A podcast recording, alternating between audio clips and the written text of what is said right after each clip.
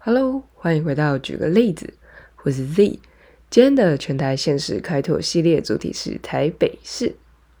台北真的是一个很赞的地方啊，像我常常有活动会当天来回，或者就住在台北。那我很喜欢晚上一个人慢慢走在街上吹风，然后看着有点热闹的台北的样子，真的非常喜欢台北这个城市。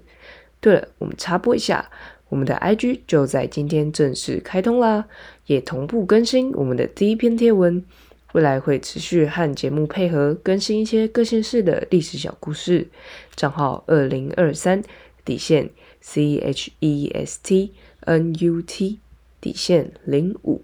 再重复一次，账号二零二三底线 C H E S T N U T 底线零五。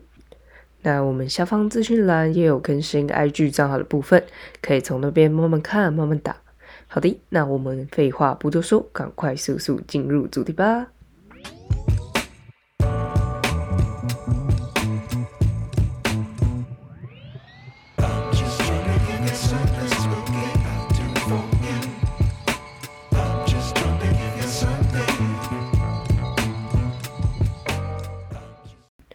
最早期的台北市不是被称为我们所熟知的天龙国。而是拥有一个特别直白的名字，叫做番薯世界。那这个名字的由来是取自台北最开始繁荣的地方，在这里人们与原住民交易番薯而得名，而番薯世界就位于今日的大道城那一块。后来在清朝康熙年间才开始逐渐有台北市的这个概念。不过当时的台北市是泛指新竹以北的北部地区哦，而不是现在小小一块的台北市哦。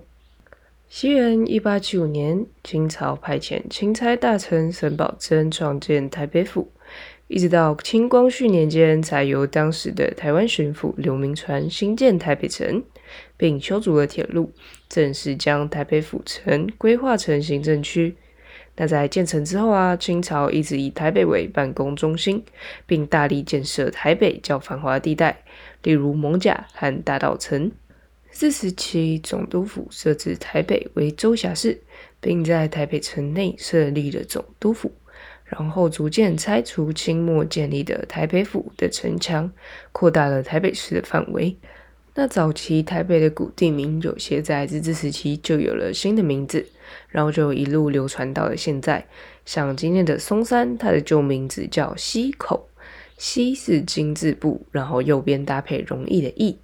还有戏子，它的旧名称是水反脚，返是返回的返，然后脚是手脚的脚。除此之外啊，现今有许多台北町的地名都是来自日本的命名，像是马场町，还有南部毕业旅行一定会去的西门町。时间来到了西元一九四五年，国民政府接收台湾后，其实也同步废除了许多带有日本色彩的名称，开始大量更改台北市的街道名称。那在那样的时代背景下，许多因应着反攻大陆、光复祖国等政治宣传的名称就因此诞生了，像现今的辛亥路、举光路、三民路，还有爱国东路等等，都是。除此之外，也有大量的中国地名的缩影，像是长沙街、西藏路、成都路、兰州街，还有桂林路。那也有一些单纯是以政治人物命名的街道，像是中正路啊、中正南北路、逸仙路，还有罗斯福路等等等等。今天的全台现实开拓系列，用了不一样的方式回看台北的历史。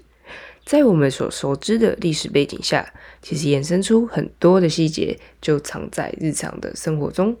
这些的小小蛛丝马迹，像地名、路名这种我们每天都会说到的名字。很有可能背后就隐藏着一段非常有趣的历史故事。而举个例子，其实想带给大家的就是从生活中找历史，然后从历史中学习，而且能够用不同面向来看待同一件事物哦。今天的举个例子就到这边，我们下个礼拜六见，拜拜。